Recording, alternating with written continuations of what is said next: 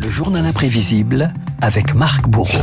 Marc, la chasse au parrainage bat son plein pour la présidentielle. Le Conseil constitutionnel a validé cette semaine les premières listes de signatures pour les candidats. L'occasion de revenir sur l'histoire des parrainages à la présidentielle. Un Graal, pas toujours, mais alors vraiment pas toujours simple à décrocher. Et pourtant, Renaud, tout était si simple au début de la Ve République, une époque où l'on pouvait se passer d'un simple paraphe pour prétendre à l'Élysée. Sait-on que la démocratie française permet à tous les citoyens d'aspirer à la plus haute magistrature? Voici dans son faubourg Monsieur Renoir, vernisseur, qui mène sa campagne à coups de canon. Un canon qui, comme dit l'autre, n'a jamais tué personne. En 1962, tout bascule à ce moment-là. hein. L'instauration du suffrage. Canon, c'était des petits verres de rouge. hein. C'était des petits verres de Ouais. rouge, oui, oui. Il n'y avait pas d'image. il était, Monsieur Renoir, quand même, à la fin de sa campagne. En 62, donc tout bascule, c'est l'instauration euh, du suffrage universel direct et ça entraîne la création du système de parrainage. Le candidat doit être appuyé par 100 personnes, mais pas n'importe qui. En l'occurrence, 42 000 élus, des maires, des parlementaires, mais pour certains, c'est 100 signatures exigées, c'est bien trop peu, comme pour ce sénateur de Moselle. Moi, j'avais demandé 2000 signatures pour donner davantage de rigueur. Il fallait une assise euh, électorale extrêmement élargie et non pas réduite à 100 signatures, ce qui ne permet pas, malheureusement, d'écarter les candidatures fantaisistes.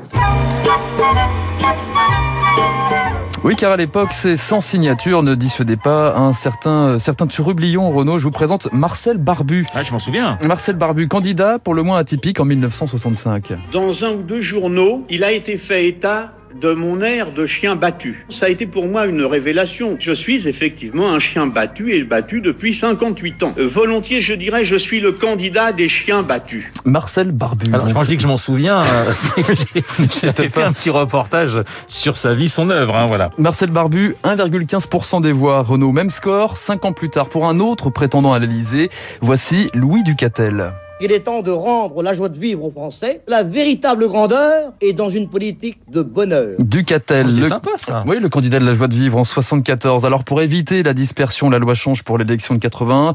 Les candidats doivent décrocher 500 signatures. C'est le système actuel. Et depuis Renault, à chaque campagne, c'est le même refrain. Tous les candidats à l'élection présidentielle continuent leur chasse aux fameuses signatures. La chasse aux signatures. Il lui manque encore 19 signatures. La pêche à la pêche aux signatures. La chasse aux signatures.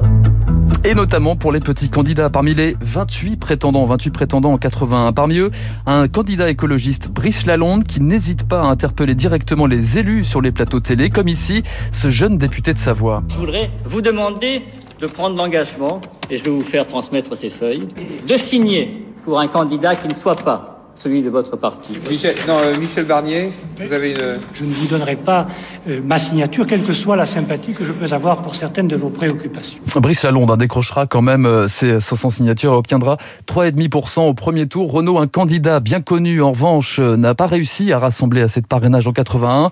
Il s'agit Jean-Marie Le Pen. de Jean-Marie Le Pen. Allô?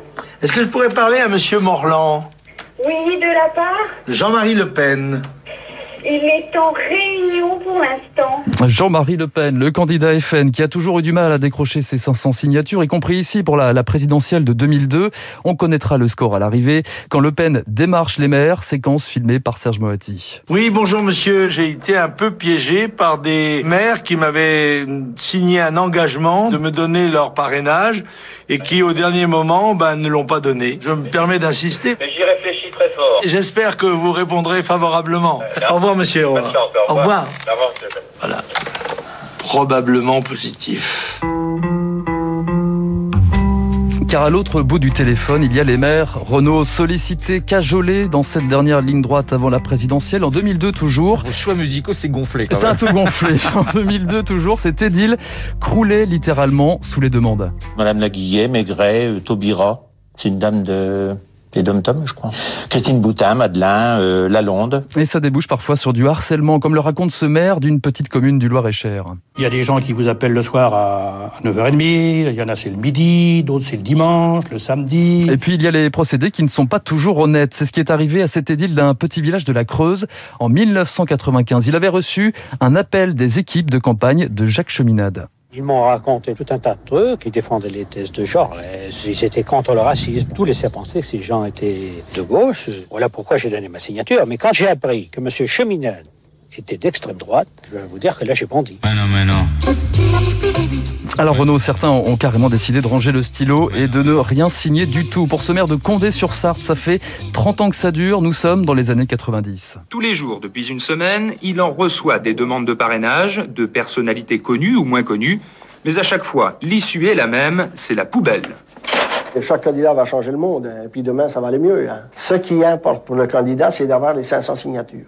Parce ça, le maire, ben, il est tranquille parce que pendant 7 ans, il n'entend parler de rien. Alors combien seront-ils à suivre l'exemple hein, de cet ancien maire de Condé-sur-Sarthe? Question, alors que depuis 2017, les parrainages sont 100% publics. Ouais, ce qui ne facilite pas la tâche de certains candidats. Ces fameuses 500 signatures, le thème de Marc Bourreau et de son journal imprévisible. Bonjour, mais- bonjour, merci Marc. Je suis en pleine forme. Pourtant, je ne bois que de l'eau. Je Non, tiens à non, rassurer les auditeurs. Merci Marc pour euh, ce journal. Vous auriez pu faire un, un journal imprévisible sur Monica Vitti euh, qui nous a quittés hier. On en avait discuté euh, ensemble et c'est vrai que c'est une figure du cinéma italien qui nous a quittés euh, hier. On va lui rendre hommage avec quelques notes de la musique du film La Notée.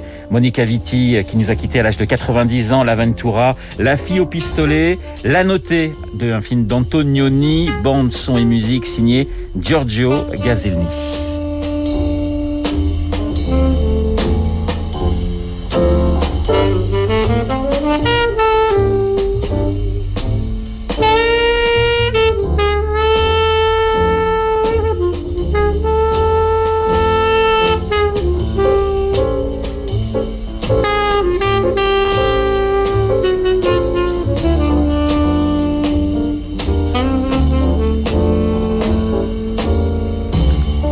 Diva soustractive et une belle évadée, voilà ce que dit Libération ce matin en évoquant euh, Monica Vitti. Je sais que ces petites notes de musique eh bien, ont dû faire plaisir à Christian Morin, Christian que vous retrouverez euh, bien sûr euh, à partir de 9h30 sur l'antenne de Radio Classique. Dans un instant, eh bien, nous allons retrouver David Barou et son décryptage. À tout de suite.